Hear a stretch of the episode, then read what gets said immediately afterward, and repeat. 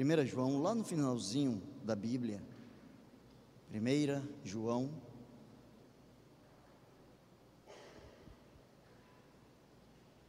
E nós estaremos nesse momento, capítulo 1.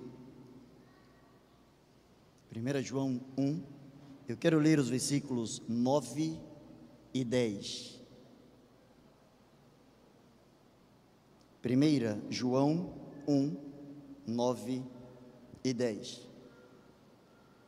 Quero crer que você é muito bom de Bíblia, que você já encontrou. Você que está em casa, com certeza você vai ter a noite toda para procurar. E você que está aqui, e você que está aqui, infelizmente eu não posso te dar a noite toda procurando, senão é, vai ficar cansativo. Se você não encontrar até o final do, do culto, eu espero que você encontre. Imagino que 1 João não vai sair aí do lugar. Se você vier de trás para frente, para quem conhece menos, quem tem menos tempo de evangelho, se você vier de Apocalipse para cá, vai encontrar mais, mais rápido do que você, se você sair de Gênesis, quando chegar lá, João já deverá estar bastante cansado. 1 João, não João, 1 João, carta de João, capítulo 1, versículos 9 e 10. Dizem assim os versículos: se confessarmos os nossos pecados, Ele é fiel e justo para nos perdoar os pecados e nos purificar de toda injustiça. Se dissermos que não pecamos, fazemo-lo mentiroso e a Sua palavra não está em nós. Eu vou pedir que você repita comigo esses dois versículos. Vamos lá, uma só voz. Se confessarmos os nossos pecados, Ele é fiel e justo para nos perdoar os pecados e nos purificar de toda injustiça. Se dissermos que não pecamos, fazemo-lo mentiroso e a sua palavra não está em nós. Oh Deus maravilhoso, nós louvamos o teu nome. Te agradecemos, ó oh Deus, pela leitura dessa palavra e suplicamos que no nome de Jesus coloques, apliques esta palavra aos nossos corações, de modo que o teu nome seja honrado, glorificado, exaltado em nossas vidas que saiamos daqui ou que dentro de nossas casas estejamos sendo modificados pelo Teu Santo Espírito.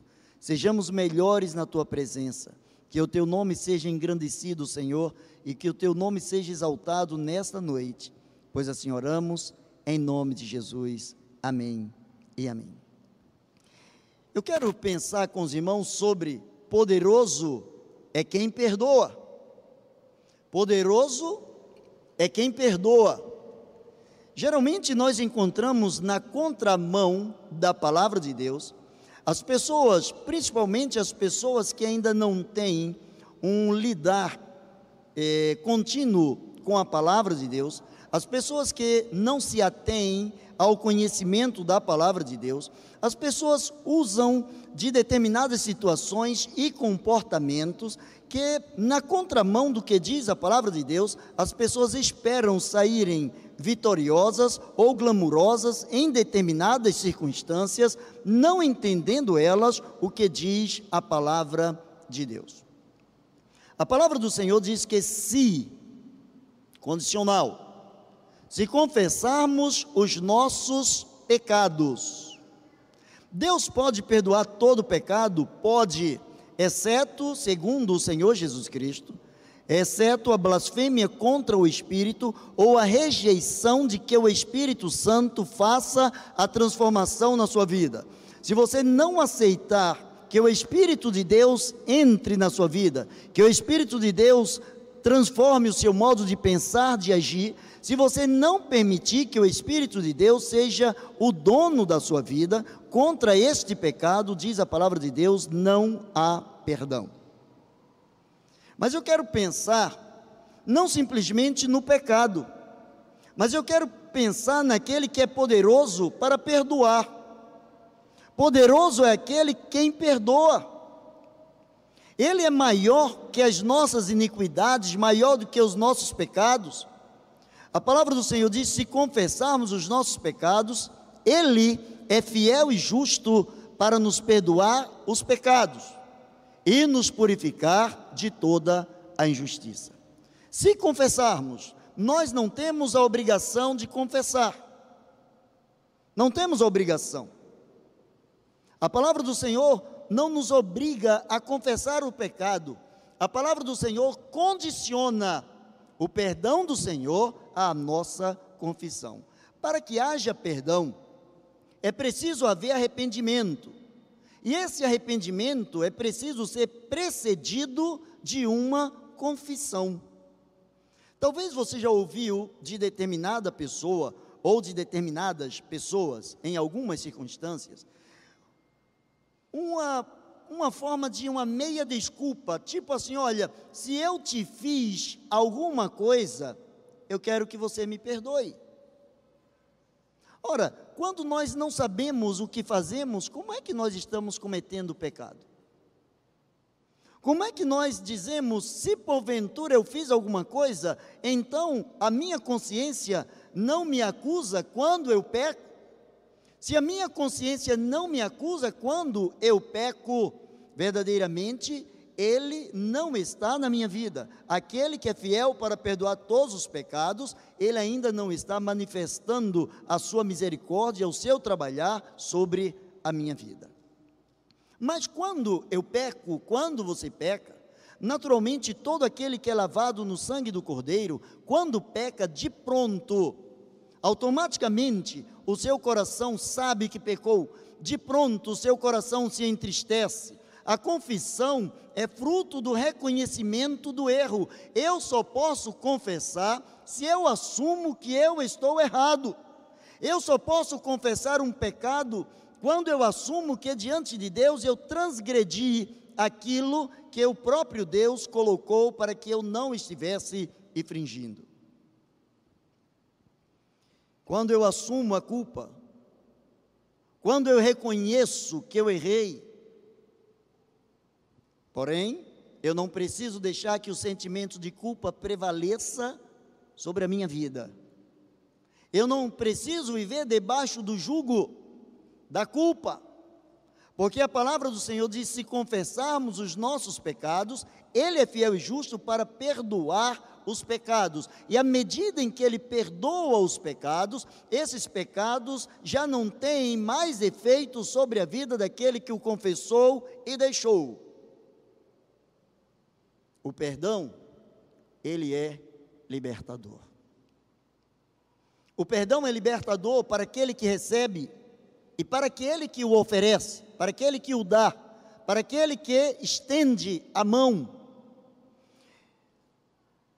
Quando nós pensamos na palavra de Deus, se confessarmos os nossos pecados, Ele é fiel e justo para perdoar os pecados e purificar de toda injustiça.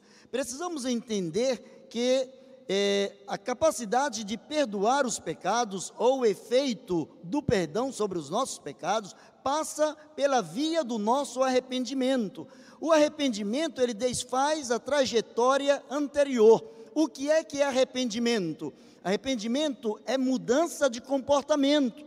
Não é apenas conscientização do erro mas eu só me arrependo quando eu estou consciente do meu erro e, ao mesmo tempo, eu procuro não fazer mais aquilo em que ou de que eu estou arrependido. O arrependimento, ele desfaz a trajetória anterior. Aquilo que praticamos, aquilo que fizemos, aquilo que é, pensamos, aquilo que falamos, enfim, o nosso comportamento que nos afugentou dos parâmetros divinos, precisa ser reconhecido pela nossa alma, precisa ser reconhecido pela nossa mente, pelo nosso coração, pelo nosso espírito, por todo o nosso ser, que quando ferimos o próprio Deus, quando pecamos contra Deus, nós quebramos valores que o próprio Deus estabeleceu para um bom relacionamento entre nós e Ele.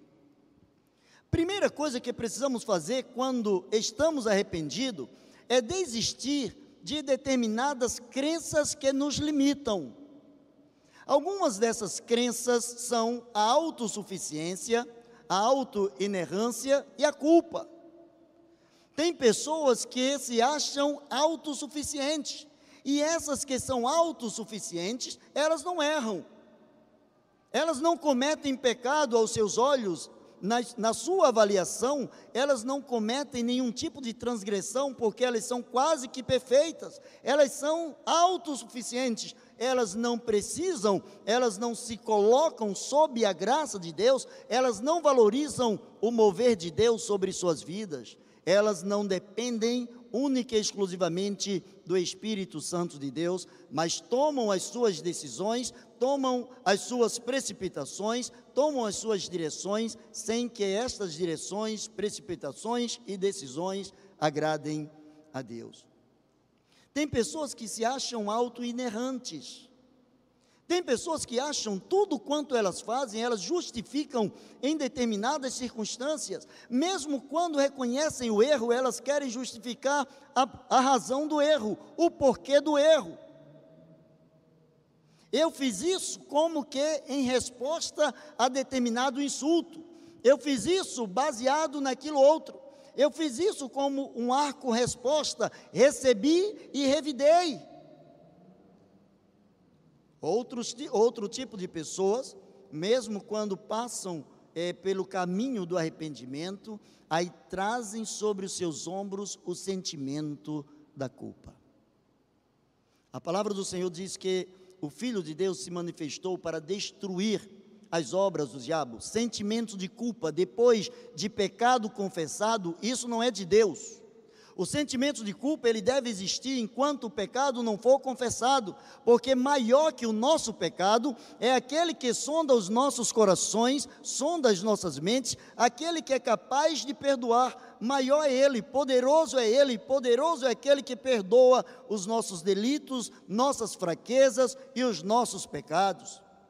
É preciso focar nas crenças fortalecedoras é preciso focar no amor de Deus. É, pre é preciso focar no desejo de consertar.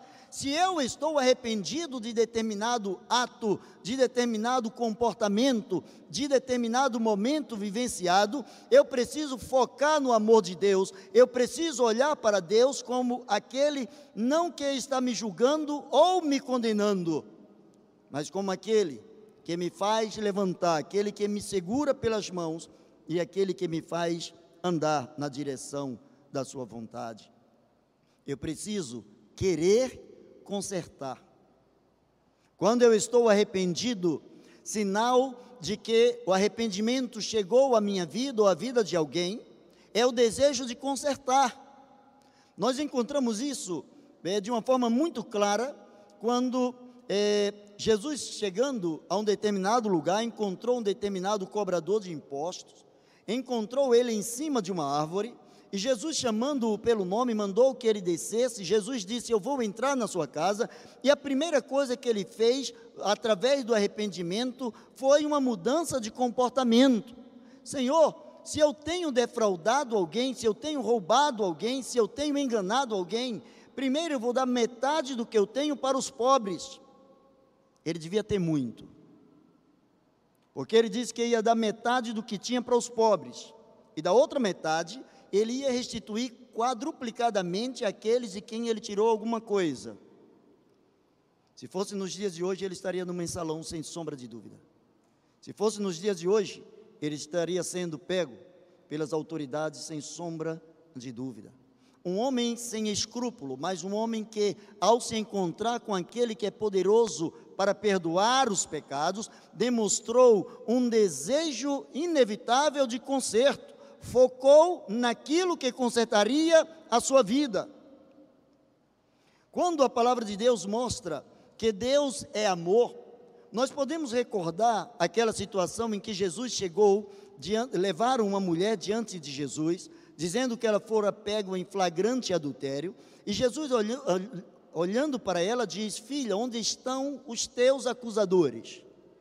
Ninguém te condenou. Ao receber de, de, mulher a resposta: Senhor, ninguém me condenou. Jesus olha para aquela mulher e diz: Vai em paz e não peques mais.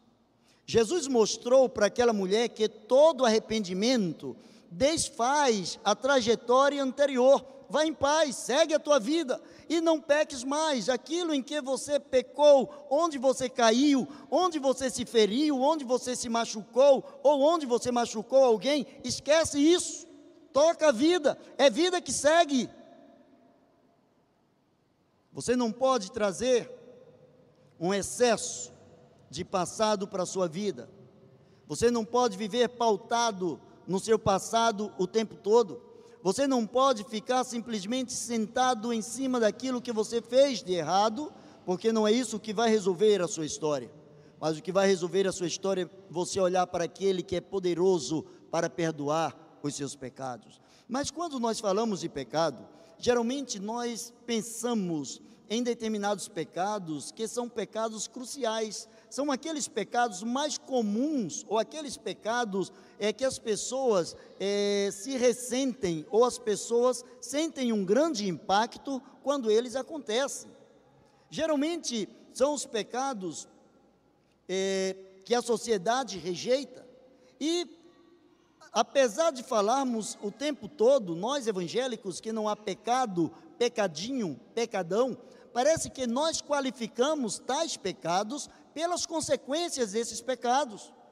Parece que se não cometemos determinados pecados, se não roubamos, se não matamos, se não adulteramos, se não roubamos um carro forte, se não fizemos isso ou aquilo, se não blasfemamos, parece que não pecamos.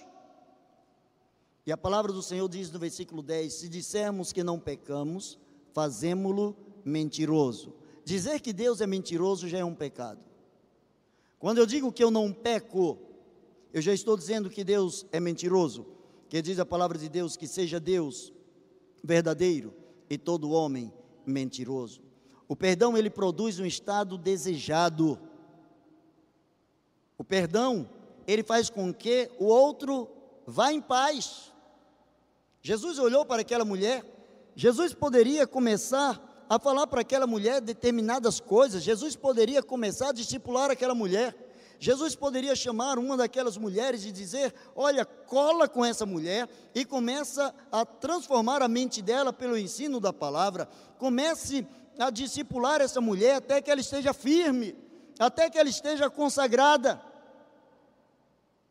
Embora o discipulado seja necessário e faz parte do ID do Senhor, Jesus olhou para aquela mulher e a única coisa que Jesus disse foi: Vá em paz e não peques mais. Eu estou deixando você ir. Você só continua comigo, só continua na minha presença se você quiser. Eu estou te perdoando, mas você não é obrigado a me servir. Eu estou te perdoando, mas você não é obrigado a permanecer aqui. Vá em paz e não peques mais. Perdoar é uma questão de fidelidade aos princípios da harmonia. Perdoar é uma questão de fidelidade aos princípios da harmonia. A Bíblia diz que quando Deus criou o homem, à sua imagem, à sua semelhança, Deus criou para que o homem pudesse ter um relacionamento saudável com Deus. O homem pudesse conversar com Deus, o homem pudesse ter em Deus o seu maior amigo, o homem pudesse fluir na presença do Senhor, o homem pudesse crescer, o homem pudesse satisfazer os seus desejos, seus anseios na presença do Senhor, que ele se encontrasse no próprio Senhor, que ele se encontrasse na raiz da sua existência, que ele estivesse olhando para a base da sua existência, para a razão e o ponto de onde ele partiu, para que o homem tivesse uma nitidez de relacionamento com Deus. Porém, diz a palavra de Deus que todos pecaram e por isso se afastaram da gloriosa presença de Deus. Mateus 5:44, nós encontramos a palavra de Deus dizendo: Eu, porém, vos digo: Amai os vossos inimigos, bendizei os que vos maldizem, fazei bem aos que vos odeiam e orai pelos que vos maltratam e perseguem. Eu, porém, vos digo. Jesus sempre falou neste sermão, Jesus fala para aqueles que estão ouvindo, para os seus discípulos, para é, os seus súditos, aqueles que estavam acompanhando no dia a dia, os seus apóstolos, Jesus olha para eles e diz assim: Olha, vocês ouviram o que foi dito na lei. A lei diz: dente por dente, olho por olho. Vocês conhecem a lei, eu não estou falando para quem não conhece, eu estou falando para quem conhece. Jesus, porém, usa uma linguagem que mostra que ele está acima da lei ou da legalidade. Ele é o cumprimento da lei. Ele diz: a lei diz isso. Eu, porém, digo a vocês, ou eu, porém, interpreto a lei, eu, porém, exerço a função da lei, dizendo: amem os vossos inimigos e bendigam aqueles que maldizem vocês. Oh, que grande coisa o Senhor pediu, que grande e terrível coisa o Senhor deixou para que nós fizéssemos. Amar aqueles que nos amam é saudável. Mas ele diz que nós precisamos amar os nossos inimigos. Amar o inimigo é, antes de tudo, deixar o inimigo ir. Geralmente, como é que nós amamos o inimigo? Eu, enquanto humano, quando eu amo o inimigo, eu quero que o inimigo vá bem longe de mim. Eu amo não querendo encostar nele. Mas a palavra do Senhor diz: Eu, porém, vos digo: amai os vossos inimigos. Jesus falou o seguinte: se o teu inimigo estiver com fome, dá-lhe voz de comer. Se o teu inimigo estiver com fome, dai, é, dê de comer. Se o teu inimigo estiver com sede, dê água para ele. Sirva. Jesus mostra que a capacidade de perdoar não é simplesmente negligenciar o que o outro fez, mas é virar a página e começar uma nova atividade, começar uma nova descrição de vida, começar uma nova história. Eu, porém, vos digo: amem os vossos inimigos, digam bem, falem bem daqueles que dizem mal de vocês, façam bem aos que odeiam vocês e orem por aqueles que maltratam e perseguem vocês. Orem por eles. Mas, Senhor, que coisa pesada você está mandando eu fazer. Mas sabe por que ele manda isso? Porque ele diz que se eu disser que eu não peco, eu já estou pecando. E então ele não me isenta, ele não diz que eu sou melhor, Deus não tem filhos prediletos. Deus não tem pessoas na pontuação melhores que outras. Nós nos tornamos melhores ou piores pelo nosso esforço ao que, ao que chamamos de santificação. A salvação é uma só, do mesmo tamanho, no mesmo peso, na mesma quantidade para todos. A santificação é um processo, aí sim, depende do que cada um faz. A falta de perdão multiplica a dor e impede o progresso. Quando você não perdoa, você segura aquele corpo morto, você segura aquele defunto com você, e à medida em que ele vai se putrefatando, à medida em que ele vai apodrecendo, você vai apodrecendo com ele. O apóstolo Paulo, ele quando se auto-intitulou um homem indigno, ele diz assim: Quem me livrará do corpo desta morte? Ele fala de uma prática comum à sua época, quando alguém matava uma outra pessoa, a forma do cadáver, socialmente falando, se vingar dele, é que alguns justiceiros pegavam aquele que for assassinado, quando pegavam um assassino, eh, amarravam braço com braço, corpo com corpo, rosto com rosto e colocavam ambos no deserto. E à medida em que o defunto ia se putrefatando, ele ia matando aquele que o assassinou. O apóstolo Paulo, o apóstolo Paulo diz quem me livrará do corpo dessa morte? Eu estou agarrado com o corpo da morte, eu estou agarrado com o corpo chamado de pecado. Tanto que ele diz: se eu faço o que não quero e o que eu quero, isso eu não consigo fazer. Quem está fazendo não sou eu, mas é o efeito do pecado que está em mim. Mas a palavra do Senhor diz através de João que se confessarmos os nossos pecados, Ele, Ele é fiel, Ele é fiel a Ele ele não pode mentir, porque ele garantiu: a palavra dele vale mais do que o ouro, mais do que dinheiro, mais do que qualquer papel assinado. Ele prometeu: todo aquele que confessa e deixa alcançará misericórdia, mas o que encobre as suas transgressões nunca prosperará. porque não vive debaixo da graça daquele que é poderoso para perdoar os pecados. Mateus 6,15 ele diz: Se porém vocês não perdoarem aos homens as suas ofensas, também o vosso Pai vos não perdoará as vossas ofensas. Geralmente nós aprendemos do Pai Nosso, o venha a nós, e o vosso reino. Nós precisamos aprendê-lo por completo. Quando nós aprendemos que podemos pedir perdão ao Senhor, lá em 1 João diz: se confessarmos os nossos pecados, Ele é fiel e justo para perdoar os pecados. Mas se na minha confissão de pecados eu não confesso que eu tenho dificuldade de perdoar, eu continuo em pecado. Eu preciso deixar o outro ir. Perdoar não é esquecer, ninguém tem amnésia. Quem tem amnésia não significa que perdoou. Perdoar não é simplesmente acordar um belo dia como se nada tivesse acontecido. Se você olhar no seu braço, você deve ter aí um sinal de é, vacina, quando na sua infância, ou quem já fez uma cirurgia, se você olhar no seu corpo, você vai ter uma cicatriz. Estou vendo alguns passando a mão e agora estão lembrando que tem uma cicatriz de quando foram vacinados. Essa dor, ela só está no inconsciente, mas no dia a dia você não sente mais essa dor no seu corpo.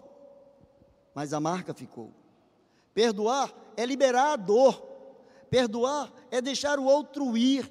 Você já percebeu que quando você está em determinado lugar, com uma determinada pessoa indesejada, você faz de tudo para não olhar para a pessoa e os seus olhos o tempo todo procuram aquela pessoa.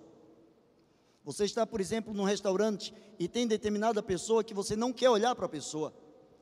E você precisa ser vigilante o tempo todo, porque os seus olhos procurarão, serão atraídos para olhar para aquilo que você ou para aquele que você não quer olhar. Por quê? Porque o perdão ainda não foi liberado. Se a presença de alguma pessoa, de alguém, em alguma circunstância te incomoda, é porque ainda dói. Se ainda dói, não foi curado. Se não foi curado, ainda não houve perdão. O perdão ele abre caminho, ele abre um novo caminho, porque ele aponta para uma nova dimensão, ele aponta para a cura. Todo, é, todo perdão, ele aponta para a cura. Quando criança, adolescente, nós tínhamos é, duas vizinhas, moravam no mesmo quarteirão que nós, e elas não se falavam. E tinha uma que todas as vezes, era mais ou menos assim, aqui era a nossa casa, a próxima casa vizinha era a casa dela, a outra casa era a da outra pessoa com quem ela não falava. Se ela precisasse ir na segunda casa, depois da casa dela, ela atravessava a rua e voltava pela outra calçada, ela vinha na, diante da casa que ela precisava, mas ela não cruzava o caminho, ela não cruzava a calçada daquela pessoa com quem ela não falava. Nós éramos crianças, nós não entendíamos isso, só sabíamos que elas eram de mal uma com a outra, mas não sabíamos a proporção, o peso que isso trazia. Quando, em um determinado momento da sua vida, é, um dos familiares desta que atravessava a rua, um dos familiares foi acometido por um mal e estava às últimas em um outro estado, estava praticamente morta. E nos últimos dias de vida, desenganada pelo médico, essa pessoa pediu para vê-la. E essa pessoa, quando ela foi visitar esse seu familiar, primeira coisa que ela começou a cair em si foi o seguinte: eu vou, é para um estado muito distante, pela minha idade, eu não sei se eu vou voltar, eu preciso acertar minhas contas com a minha vizinha. E ela foi à casa da outra vizinha. Ela bateu palmas, chamou outra vizinha, naturalmente. Como você acha que uma pessoa que não falava com a outra há mais de 20 anos, como que alguém vai receber a outra de braços abertos? Naturalmente a outra fez força para não receber e ela clamava dizendo: Eu preciso falar com você, eu preciso pedir perdão a você, eu preciso abrir o meu coração para você. Quando a outra saiu, elas começaram a, a conversar, e aquela que fora pedir perdão, ela se ajoelhou na calçada. E foi uma cena que a vizinhança começou a ver, e aquilo chamou a atenção da vizinhança. E elas começaram a se abraçar e elas começaram a chorar. E o interessante é que toda a vizinhança começou a chorar. E nós éramos crianças e nós também chorávamos porque víamos os outros chorando. Não sabíamos o que estava acontecendo. Algum tempo depois, eu já era pastor. Algum tempo depois eu já era pastor. Nesse tempo, é, hoje todo mundo tem celular, às vezes você tem dois, três aparelhos. Mas você lembra que antigamente era um aparelho dentro de casa e quando tocava todo mundo corria porque queria atender. Hoje a gente tem dois, três aparelhos e quando toca a gente faz de tudo para não atender. A gente já não quer mais porque agora tem excesso. E na casa da minha mãe não tinha telefone, então eu liguei para a casa desta que ofereceu o perdão e para minha surpresa, uma frase que vocês sempre ouvem quando ligam para mim, agora eu vou dizer a raiz de onde veio. Uma vez eu liguei para falar com a minha mãe, e para minha surpresa foi: Jesus te ama, boa tarde. Isso mesmo, Jesus te ama, boa tarde. Eu olhei, é, eu estou falando com fulana de tal? Não, o senhor está falando com a filha dela é que agora Jesus entrou no nosso coração, Jesus entrou na nossa vida, Jesus entrou na nossa família, depois que a minha mãe e aquela vizinha fizeram as pazes.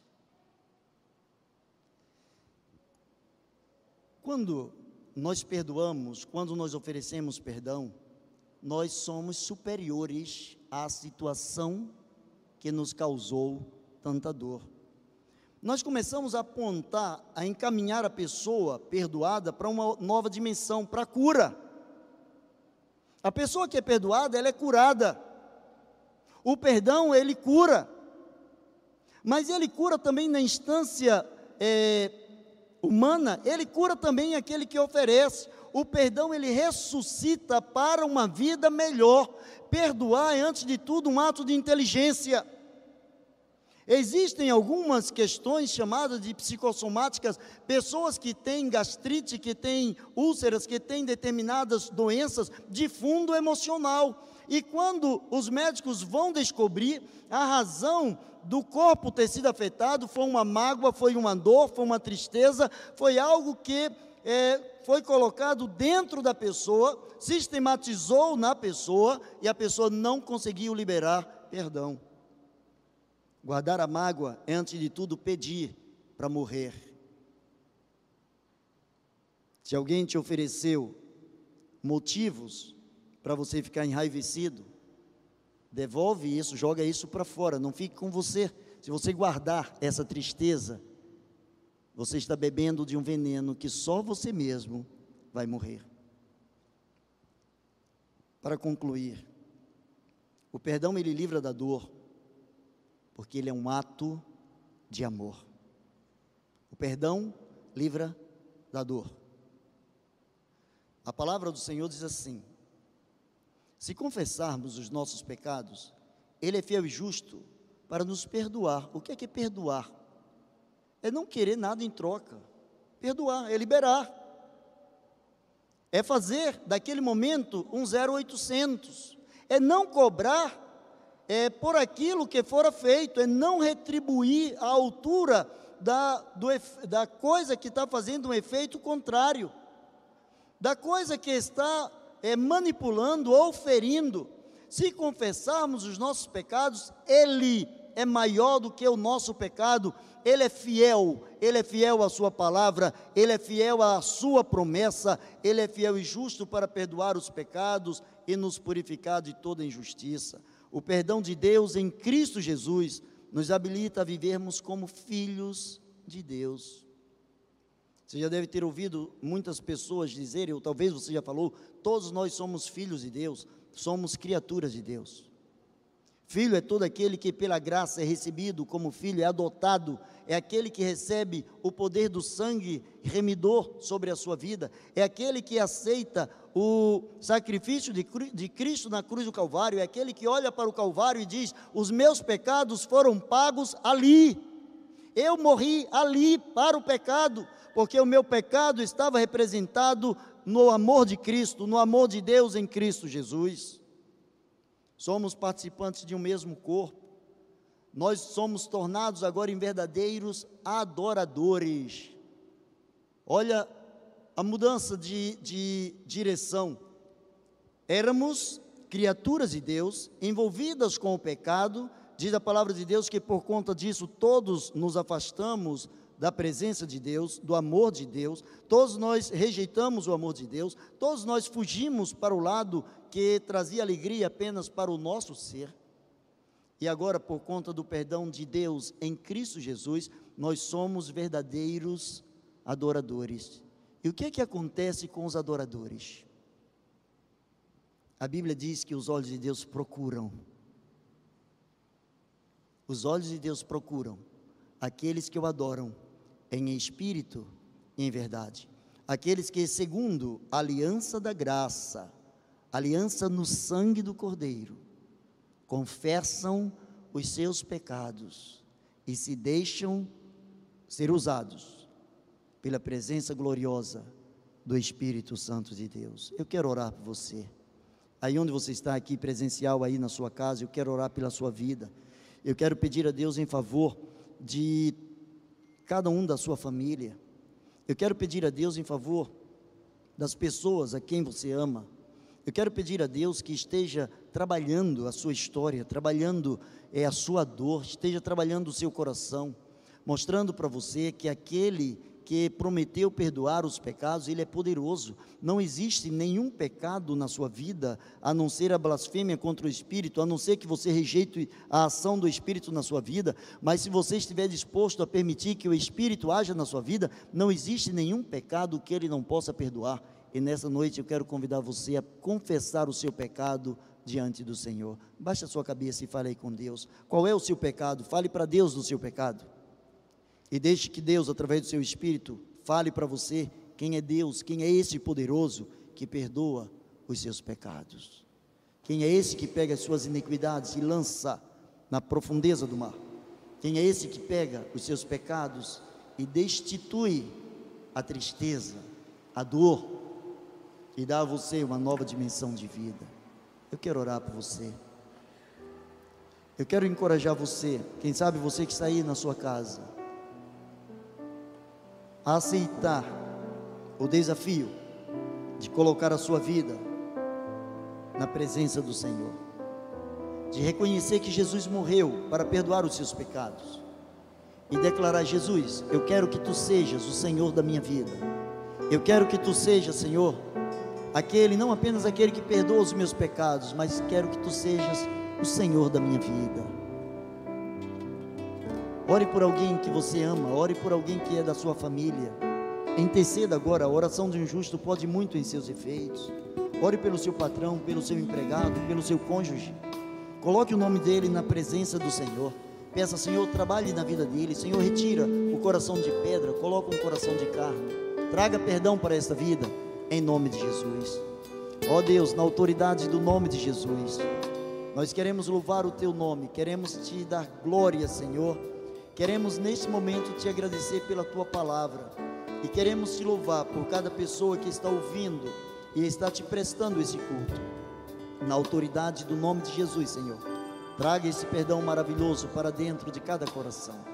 Ajuda-nos, ó Deus, a oferecer perdão àqueles que porventura nos maltrataram, aqueles que porventura, Senhor, nos feriram.